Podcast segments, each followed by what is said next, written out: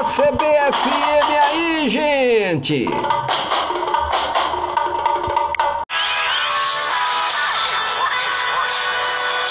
A partir de agora, você fica com a melhor transmissão de futebol. Jornada Esportiva. Já jogou em outros times, mas agora é ele mesmo quem diz. Entra na seleção.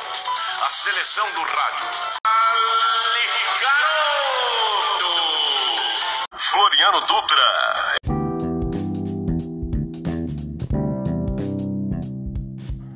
Olá, amigos! O Vitória arranca empate com o Paysandu e está de volta à Série B. E como aconteceu este retorno? O Vitória foi muito mal nas primeiras partidas da Série C do Brasileiro.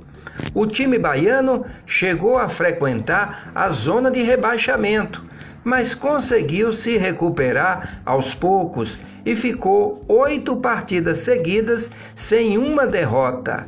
O técnico João Bursi é um dos grandes protagonistas dessa recuperação. No quadrangular, o Leão venceu a primeira partida contra o próprio Paysandu.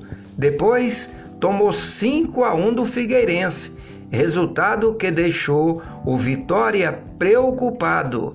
Em seguida, a equipe de João Bussi empatou com o ABC, resultado que se repetiu na quarta rodada.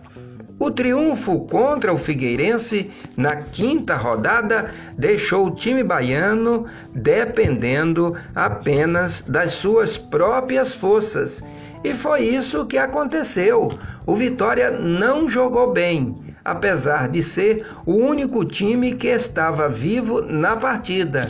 O Leão teve muita dificuldade para criar jogadas. O Papão, mesmo eliminado, teve as melhores oportunidades do jogo e abriu o placar com Genilson.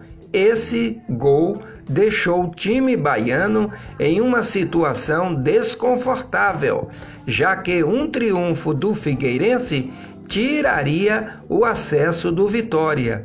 Mas Dionísio arriscou de fora da área e empatou a partida. Pia Sandeyeg é a técnica da seleção brasileira feminina.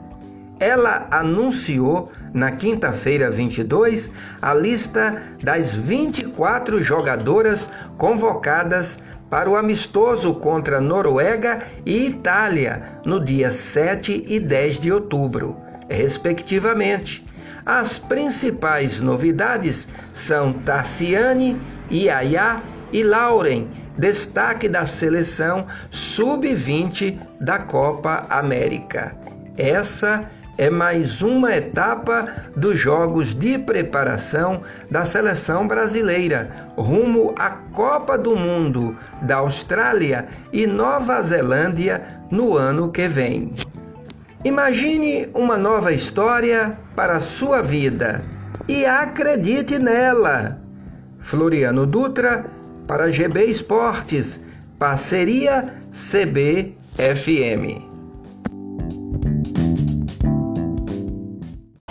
CBFM aí, gente!